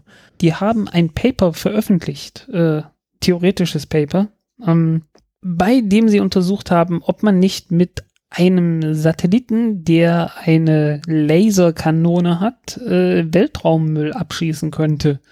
Beziehungsweise vorsichtig deorbitieren könnte. Und äh, naja, es ist keine Laserkanone, sondern es ist ein einfacher Laser, ähm, der sehr kurze Pulse abgibt. Ähm, wir reden so von, äh, die hat dort angenommen 100 Nanosekunden lange Pulse. Ähm, das ist dann schon so kurz, dass man sagen kann, wie lang die Laserstrahlen sind. Weil eine Lichtnanosekunde sind 30 Zentimeter. Und äh, ja, wenn es 100 Nanosekunden sind, dann sind das 30 Meter. Das hätte ich mal in den Artikel reinschreiben können. Verdammt. ja, also die, die, die, die schießen dort tatsächlich dann mit Laserstrahlen, die 30 Meter lang sind. So wie in dem billigen Science-Fiction-Film. Laserschwerte.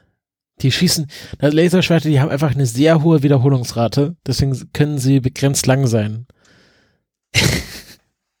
Nee, nicht wirklich, äh, weil die, die, äh, der Laserpuls, der, der ja, genau, setzt ja, sich ja trotzdem noch mit, ja. mit Lichtgeschwindigkeit fort. Mist. So, wir waren so kurz davor. Ja. Ähm, jedenfalls ballern die da mit, äh, boah, was war das? Irgendwie so 50, 50 äh, Schüsse pro Sekunde oder so rum. Ich hab's schon wieder nicht mehr im Kopf, verdammt. Ja, also was sie machen wollen, ist, sie wollen äh, Weltraumschrott so anschießen, dass er deorbitet, also runterfällt. Genau. Ähm, die wollen dort 20 Impulse pro Sekunde verschießen mit jeweils 100 Nanosekunden Dauer. Wie gesagt, so, so Laser, Laserpulse, die 30 Meter lang sind. ich finde das immer noch cool. Ähm, jeweils ein Kilojoule Energie haben und haben so ungefähr eine Reichweite äh, von 200 Kilometern. Und deswegen müssen die Dinge auch auf den Satelliten sein. Sie wollen jedenfalls Müll aus einer Höhe von so, so 800 bis 1000, 1200 Kilometer, so in der Größenordnung, ähm, ähm, ja, letzten Endes abbremsen. Und zwar so stark abbremsen, dass es dann in die Erdatmosphäre eintritt. Und äh, in 200 Kilometer Entfernung äh, ist das dann so ungefähr 60 Zentimeter groß. Der Strahl, also der, der fächert ja so mit der Zeit auf es hängt immer ein bisschen davon ab, wie groß der Laser ist, den man benutzt. Also groß im Sinne von, was für einen Durchmesser hat der. Das ist halt dann auch irgendwo begrenzt. Und ähm, ja, dann verteilt man halt letzten Endes eine durchschnittliche Leistung von 20 Kilowatt ähm, auf 60 Zentimetern. Allerdings kommt diese 20 Kilowatt Leistung äh, halt äh, in, in 20 kurzen Impulsen pro Sekunde an Und äh, die sind dann so kurz, dass die eigentliche Leistung, die da, die da ankommt, äh, eher sowas wie 10 Gigawatt sind.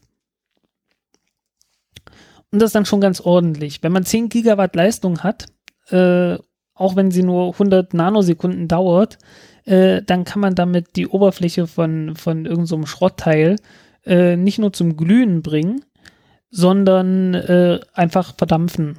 Und äh, wenn man es verdampft, dann äh, fliegen da halt Atome von der Oberfläche weg mit einer gewissen Geschwindigkeit.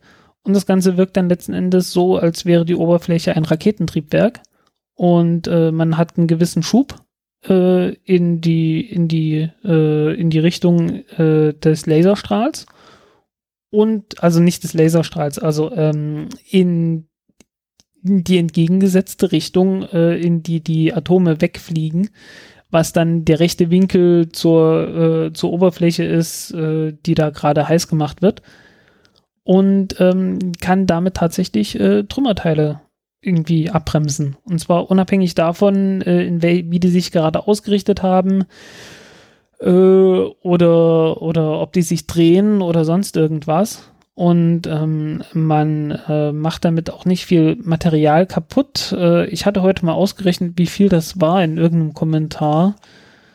Ähm, was äh, letzten Endes nur ein paar nur ein paar Milligramm sind, äh, die man dann halt äh, äh, letzten Endes verdampfen muss von der, von der Oberfläche, pro Quadratzentimeter allerdings, um dann so ein Teil, ja, so ein Teil zu deorbitieren. Mhm. Braucht man ungefähr so 6000 Impulse. Also man muss so 6000 Mal auf, so, also die hatten dort ausgerechnet für eine Aluminiumkugel, die 10 Zentimeter Durchmesser hat, auf die muss man 6000 Mal draufballern, damit die von einem 800 Kilometer hohen Orbit auf einen 200 Kilometer hohen Orbit äh, ja letztendlich absinkt und dann verglüht. Wie ist das mit der Stromversorgung? Wie beschreiben Sie das in dem Paper? Äh, gar nichts. Okay. Das also ist eine theoretische Problem. Untersuchung gewesen. Naja, aber es kann ja sein, dass sie sich theoretisch mal Gedanken gemacht haben, wie sie so einen Laser im Weltraum betreiben wollen. Ähm, wie sie ihn betreiben wollen, haben sie sich keine Gedanken gemacht, aber sie haben halt das Ganze auf einem realistischen Laser modelliert. Ja. Ähm, das ist dann Infrarotlaser. Also wahrscheinlich so ein JAG-Laser, den man auch in irgendwelchen Laserpointern benutzt. Wie, wie realistisch findest du denn diese ganze Überlegung? Das ist ziemlich realistisch. Ja, aber ich habe auch um, ähm, gedacht, echt gar nicht so dumm. Besser die, als irgendwie so Netze auszuwerfen oder so. Ja, ich sag mal, die Stromversorgung, okay, 20 Kilowatt äh, ist ein bisschen ist ein bisschen gewagt, äh, aber man kann ja, man kann ja, man, man muss es ja nicht unbedingt direkt von den Solarzellen aus betreiben, sondern kann ja zwischenspeichern und äh, ja, schließt dann halt nicht im Dauerbetrieb, sondern halt äh, lädt die Batterien oder die, die Pufferbatterien oder Kondensatoren oder was auch immer auf. Und äh, ja, schießt dann halt das los. Ja, das habe ich mir auch überlegt, dass sie das so machen werden. Äh, also ich finde das, ich finde das eine elegante Lösung, weil äh, da kann man bestimmt, wenn man das irgendwie in Serie fertigt, so eine Flotte aufbauen, die sich dann ja innerhalb von einer Dekade um den ganzen Schrott kümmert. Man braucht gar nicht mal so viele.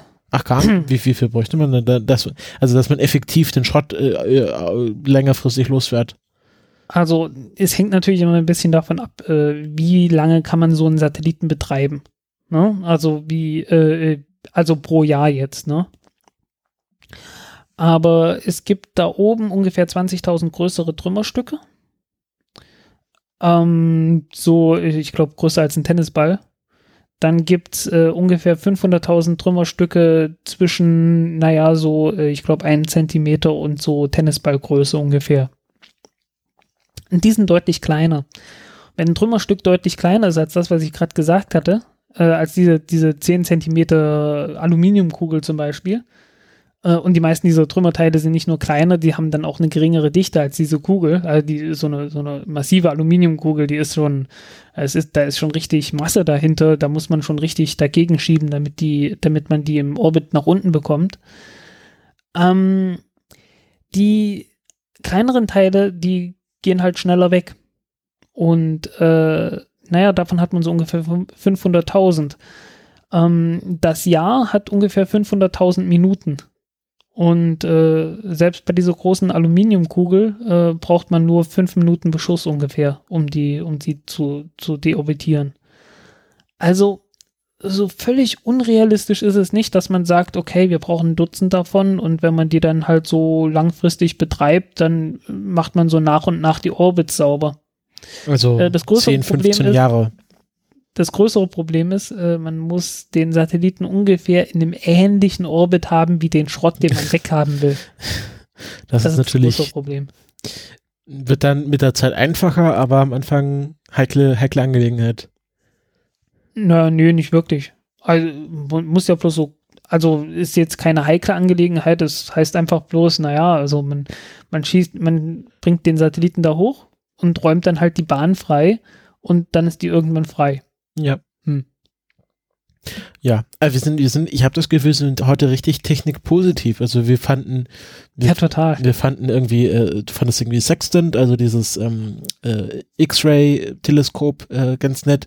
Äh, Gar nicht gesagt, wie das heißt. Ne? ja, also es heißt Sextant, äh, wie, also Sextant. Ähm, äh, du fandest den Weltraummüll-Entsorgungstaktik von den Chinesen ganz gut. Ähm, wir fanden beide diese Electron äh, Humanities Star-Geschichte ganz nett.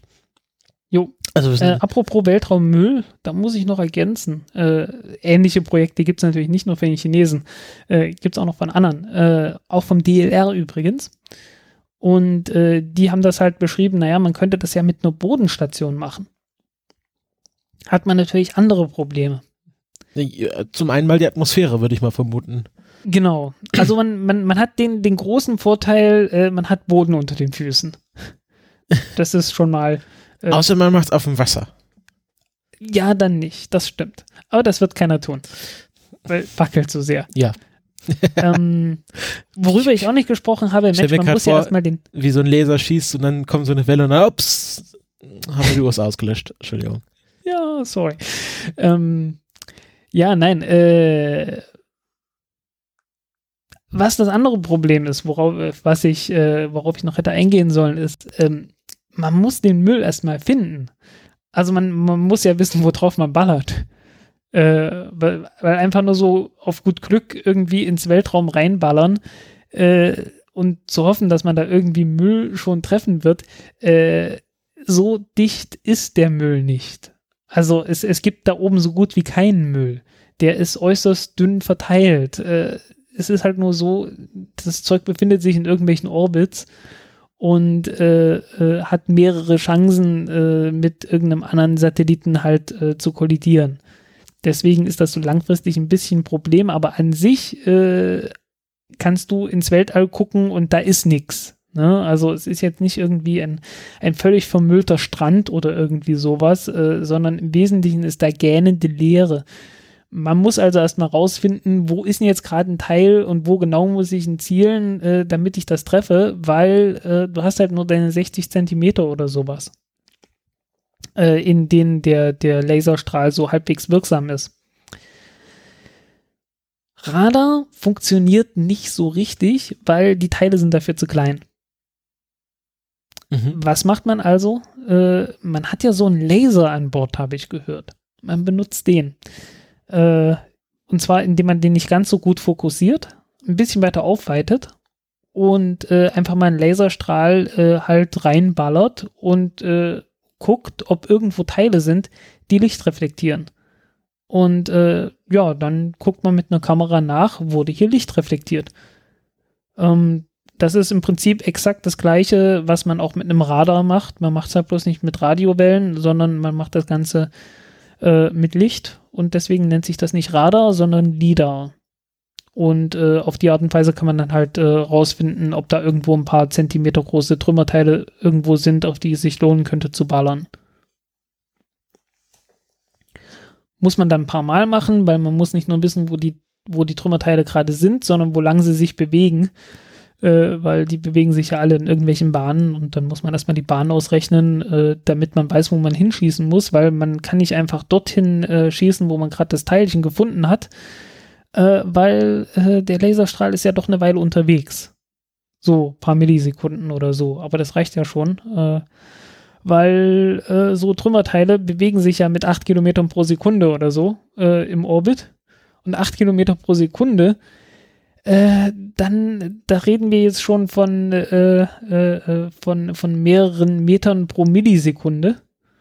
Und äh, ein paar Millisekunden ist der Laser dann doch unterwegs, über ein paar hundert Kilometer. Mhm.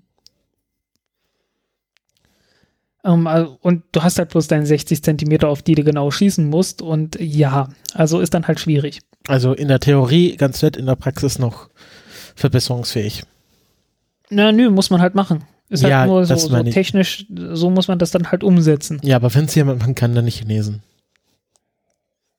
Also bei den ja, wird Chinesen. man sehen.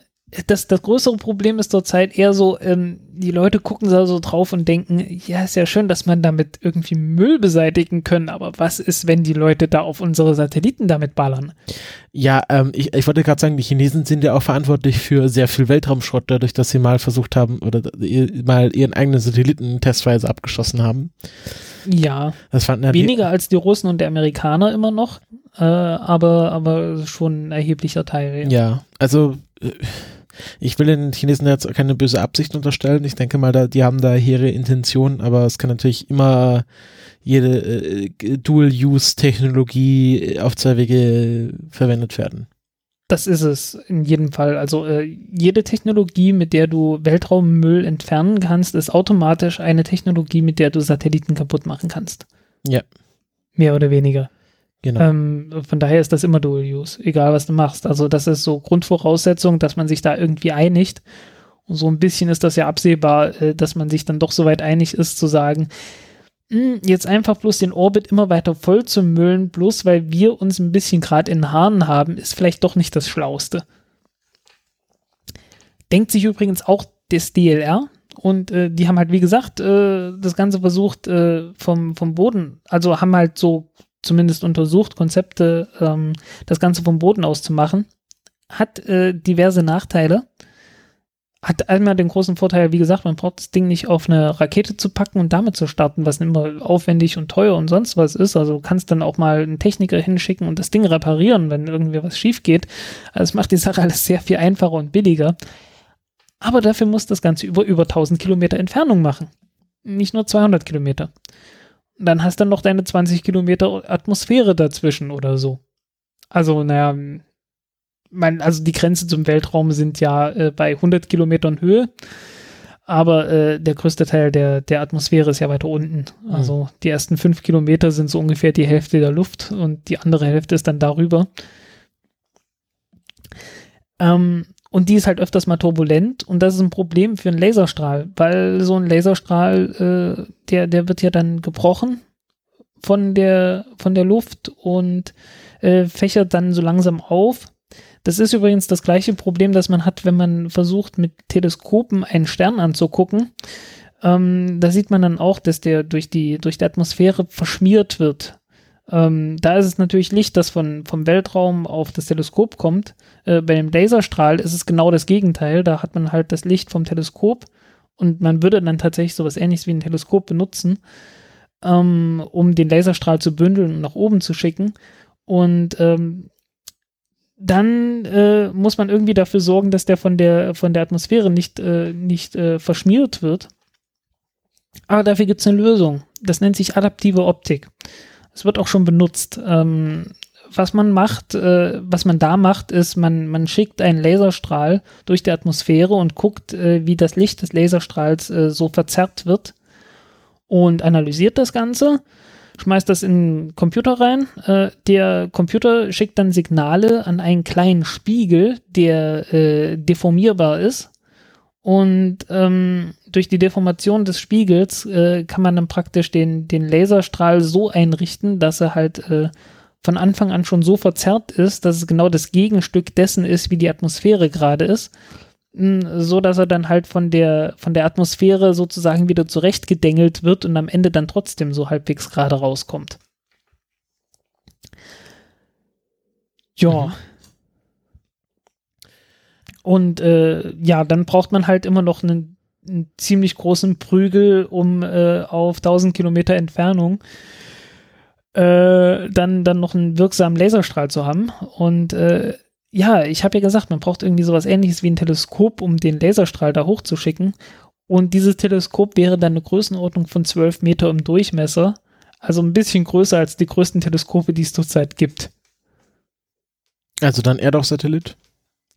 Nicht unbedingt, weil so, so, so äh, Teleskope sind immer noch ziemlich billig im Vergleich zur Weltraumtechnik. Das auch wenn es richtig große sind. Ja, also ich, ich müsste jetzt gucken, was das VLT oder, oder hier Gemini. Gemini Ja, vielleicht äh, könnte man das ja dann mit äh, so einem Worldview-Ballon kombinieren. Ja, Ich weiß nicht, ob der Ähm, stabil genug ist. Gucken mal hier. Gemini, Gemini Observatory, das sind so, ich glaube, 10 Meter Spiegel oder so oder 8 oder was in der Größenordnung. Jedenfalls ziemlich groß. Ähm, zwei davon haben äh, 184 Millionen Dollar gekostet. Ah, dafür kriegst du den Start von der Ariane 5, aber mehr auch nicht. Also, das ist schon, äh, ja, Technik am Boden zu bauen hat schon seine Vorteile. Es ist deutlich billiger.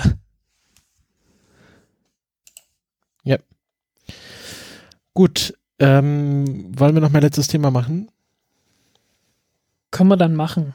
Kann man Ähm, machen. Also jedenfalls äh, halten wir fest, äh, dass das Weltraum, die Weltraummüll-Thematik ist bekannt. Äh, sie hat noch nicht überhand genommen, weil äh, offensichtlich kann man immer noch äh, Satelliten da oben haben und die nicht sofort zerschossen werden von irgendwelchem Müll. Also ganz so schlimm kann es noch nicht sein. Ähm, auch wenn man natürlich ständig irgendwann irgendwie äh, an Satelliten Signale sendet, äh, du, dir kommt ein Trümmerteil in, äh, nahe, bitte weich doch mal aus. Bitte danke. Ähm, aber zurzeit ist es halt immer noch äh, handelbar und äh, wie man sieht, man, man arbeitet doch ernsthaft an Lösungen, die äh, durchaus praktikabel sind. Im Gegensatz zu irgendwie andocken und zu hoffen, dass sich der Satellit oder das Trümmerteil nicht zu sehr dreht und sonst irgendwas. Äh, was, was weniger praktikabel ist, als zu sagen, okay, wir schießen mit einem Laser aus einer größeren Entfernung drauf. Äh, braucht dann äh, relativ viel Energie, aber könnte halt klappen.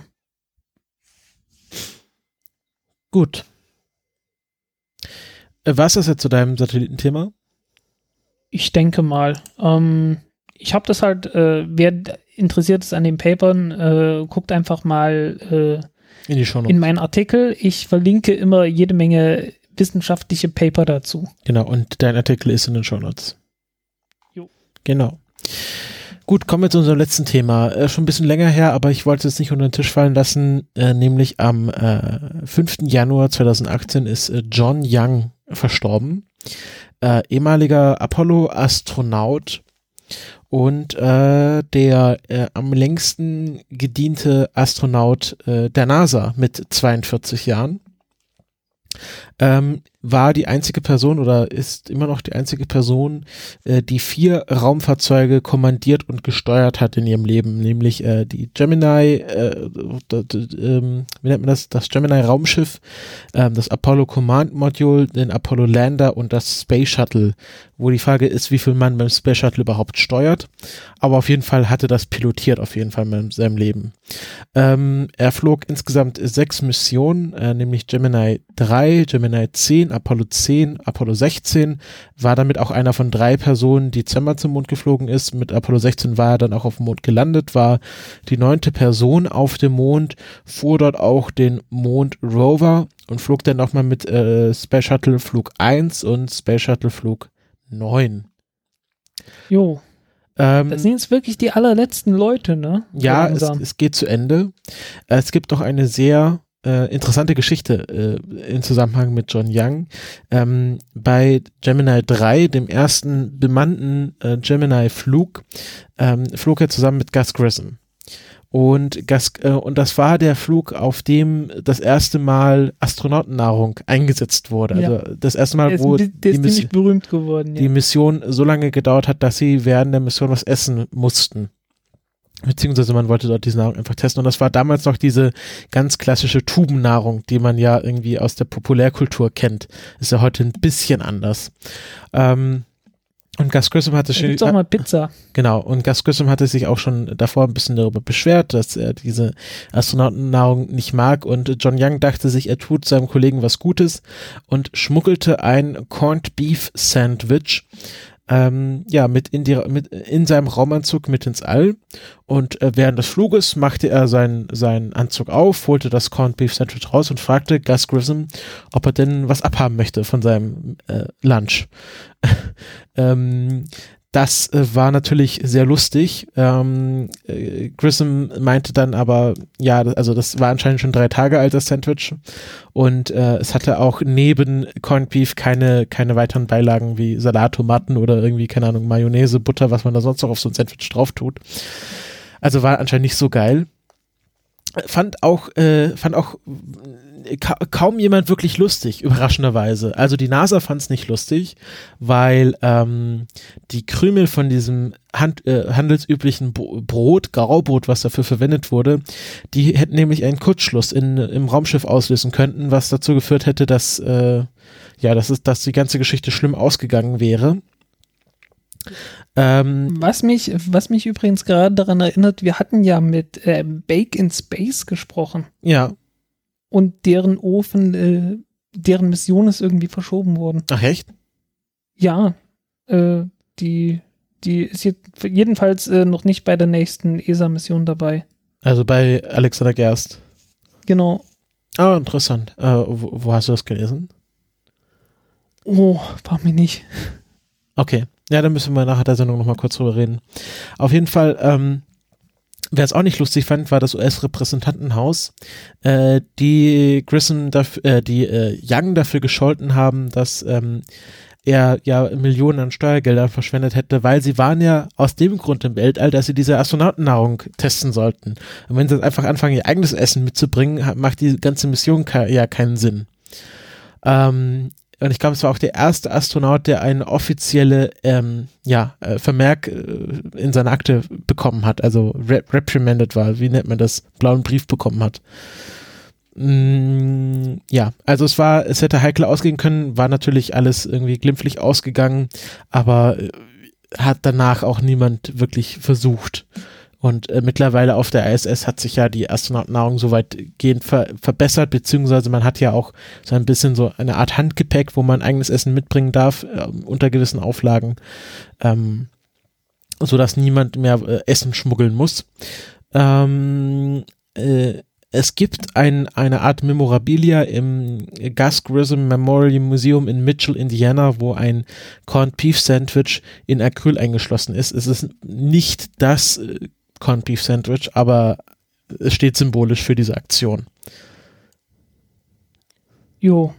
Ähm, ich finde jetzt gerade die Story nicht, aber äh, ich habe es definitiv gelesen. Genau. ähm, dass das noch nicht, äh, dass das noch nicht gestartet wird. Ja, also ja aber aufgeschoben ist ja nicht aufgehoben. Ne? Genau. Ja, das war das, äh, das, das Leben von John Young, ähm, ein wirklich legendärer Astronaut. Ich habe es ja gesagt, hat äh, sehr viele Raumschiffe geflogen, war bei sechs Missionen dabei, hat äh, sieben Raketenstarts miterlebt, wenn man mal den Start des äh, Apollo-Lander-Moduls mitzählt. Ähm, und äh, wie du schon gesagt hast, langsam, langsam sterben sie alle weg, die Apollo-Astronauten aus der Ära. Ja, der vorletzte Mann auf dem Mond ist noch da. Genau, der letzte ist äh, John, äh, Eugene Cernan ist ja Eugene letztes Jahr auch verstorben. Jo. Äh, John Glenn ist verstorben. Ja. Langsam ja. wird's dünn. Ich frage mich Menschen, ja tatsächlich, ne? ob, ob wir einen Menschen auf dem Mond erleben werden, bevor der letzte äh, Apollo-Astronaut verstorben ist. Äh, wird eng. Mhm, mittlerweile schon.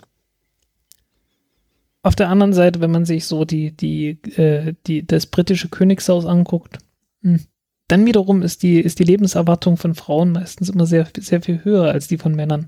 Ja, aber es also ja keine weiblichen Apollo-Astronauten. Ja, also die, die weiblichen Mondlande, äh, weiblichen Apollo-Astronauten, die haben dann größere Chancen. Hm. Zu schade, dass es keine gab. Wirklich sehr schade. Jo. Gut, beenden wir diese Sendung an dieser Stelle und machen noch unsere traditionelle Raketenvorhersage. Es das wirklich schon? Ja, das waren unsere Tatsache. Themen.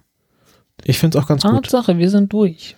Ähm, Launch Schedule, da haben wir einmal am 25. Januar eine Lange Marsch 2C mit dem Yaogan 3004 Satelliten, ähm, was ein äh, äh, Überwachungssatellit für, die, für das chinesische Militär wird. Ja, dann, ah, natürlich, die Ariane 5 äh, mit SES 14 und Alja 3. Ähm, es gibt ein paar deutsche Twitterer, die gerade auf dem Weg nach, nach Zum Beispiel äh, Podcast-Kollege Tim Pritlove, der für Raumzeit ja. von dort berichtet. Ich habe den tatsächlich mal angeschrieben. Er hat so ein bisschen. Und Leaving Orbit. Genau, er hat so ein bisschen ähm, um Input gebeten, was ähm, Berichtungswürdiges in Französisch-Guyana ansteht. Und ich habe ihn mal angeschrieben und gefragt, ob er vielleicht mal die Ohren offen halten kann, was die soziale Lage dort angeht. Also wie sich da die ja, genau, ja. soziale Lage vor Ort verbessert hat nach dem Streik letzten Jahres. Vielleicht kommt da irgendwas bei rum. Das finde ich ja spannend. Das finde ich, das finde ich auch tatsächlich am spannendsten. Äh, was er so, ja, obwohl er macht ja auch Raumzeit, also ja. Hm. Ja. Dann Stimmt. haben wir ähm, am 30. Januar eine Falcon 9 mit SES 16 und GovSat 1. Jo. Genau. Für GovSat ja, 1 ist für die äh, Luxemburg.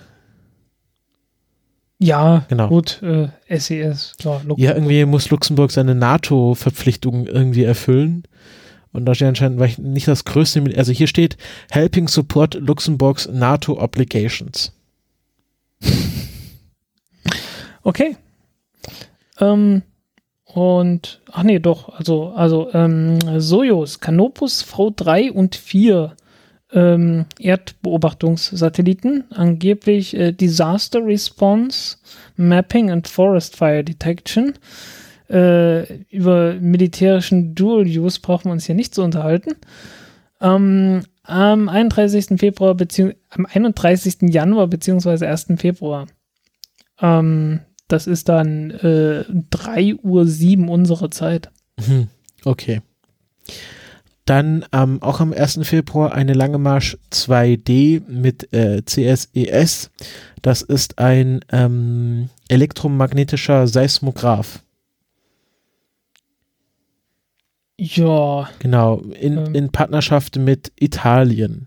Also zwei Länder, die ja Erdbeben geplagt, geplagt sind und sie wollen Erdbeben voraussagen mit Hilfe von Elektromagnetismus. Interessant. Ja, werden wir sehen.